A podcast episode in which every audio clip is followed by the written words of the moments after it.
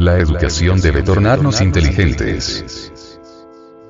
La educación no consiste en un mero instruir la mente. La instrucción contribuye a la eficiencia, pero no genera integración. Una mente educada de esta manera es continuación del pasado. Una mente así nunca podrá descubrir lo nuevo. Por esa razón, para averiguar en qué consiste la verdadera educación, tenemos que investigar el sentido global de la vida. Para la mayoría de nosotros el significado de la vida en su totalidad no es de primordial importancia, y nuestra educación subraya los valores secundarios, haciéndose expertos en alguna rama del saber. Aunque el saber y la eficiencia son necesarios, el fanatismo hacia ellos solo nos lleva a los conflictos y a la confusión. Hay una eficiencia inspirada por el amor, que va mucho más lejos y es mucho más benéfica que la eficiencia inspirada por la ambición y sin amor, tal eficiencia nos da una comprensión integral de la vida, la eficiencia sola engendra crueldad. ¿No es esto lo que está sucediendo actualmente en todas partes del mundo? Nuestra educación actual está al servicio de la industrialización y de la guerra.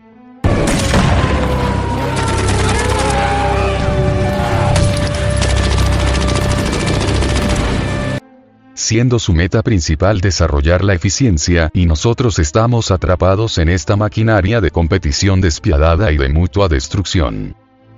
Si la educación nos ha de llevar a la guerra, si nos enseña a destruir o a ser destruidos, ha fracasado totalmente, para instaurar la verdadera educación, debemos evidentemente comprender el significado de la vida en su totalidad, y para ello se tiene que adquirir la capacidad de pensar con rectitud y veracidad, en vez de seguir una línea de pensamiento carente de reflexión.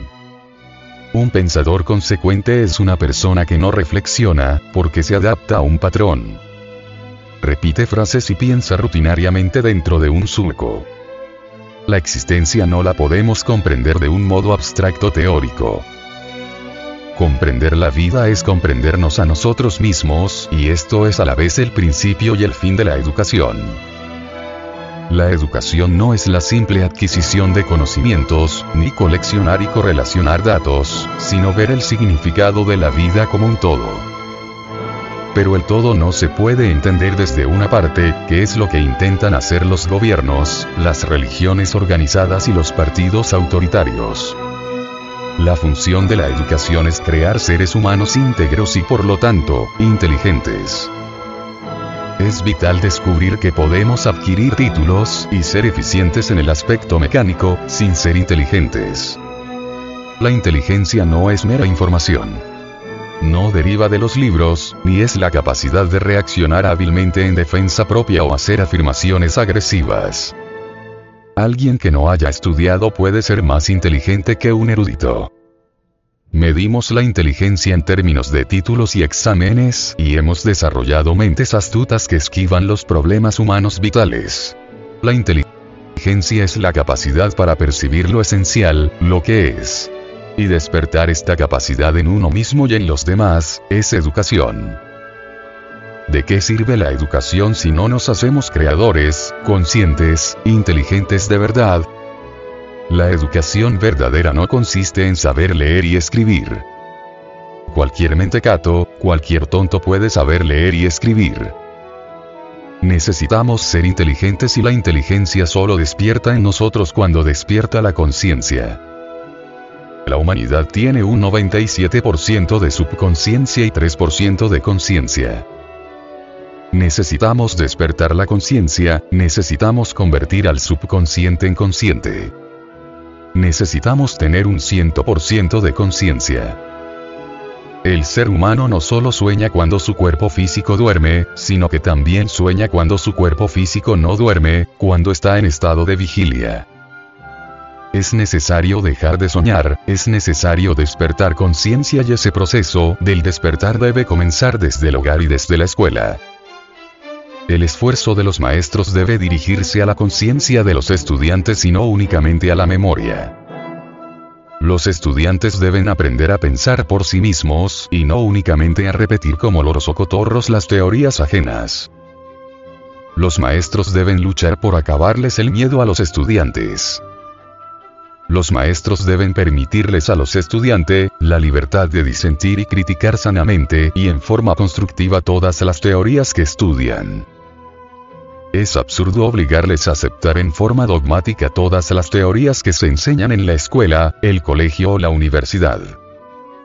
Es necesario que los estudiantes abandonen el miedo para que aprendan a pensar por sí mismos. Es urgente que los estudiantes abandonen el miedo para que puedan analizar las teorías que estudian. El miedo es una de las barreras para la inteligencia. El estudiante con miedo no se atreve a disentir y acepta como artículo de fe ciega todo lo que digan los distintos autores. De nada sirve que los maestros hablen de intrepidez si ellos mismos tienen miedo. Los maestros deben estar libres del temor. Los maestros que temen a la crítica, al que dirán, etc., no pueden ser verdaderamente inteligentes. El verdadero objetivo de la educación debe ser acabar con el miedo y despertar conciencia. ¿De qué sirve pasar exámenes si continuamos miedosos e inconscientes? Los maestros tienen el deber de ayudar a los estudiantes desde los bancos de la escuela para que sean útiles en la vida, pero mientras exista el miedo nadie puede ser útil en la vida. La persona llena de temor no se atreve a disentir de la opinión ajena.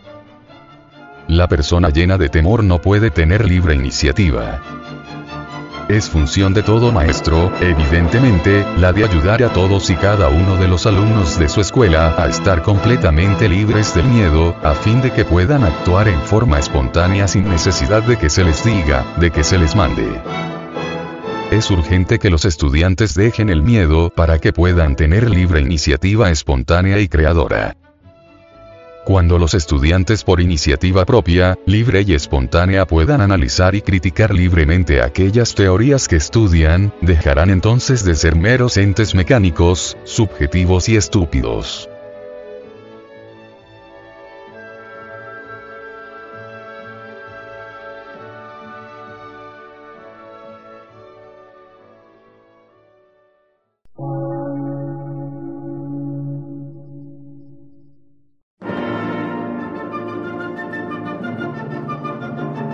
Emisora, gnóstica, transmundial. Por una nueva civilización y una nueva cultura, sobre la faz de la Tierra.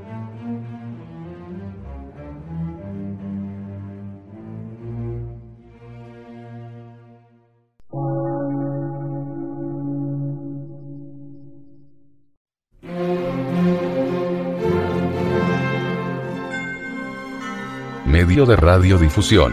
Científico, artístico, místico y filosófico. De la Asociación Colombiana de Centros de Estudios Gnósticos, Antropológicos, Psicológicos y Culturales. A. C.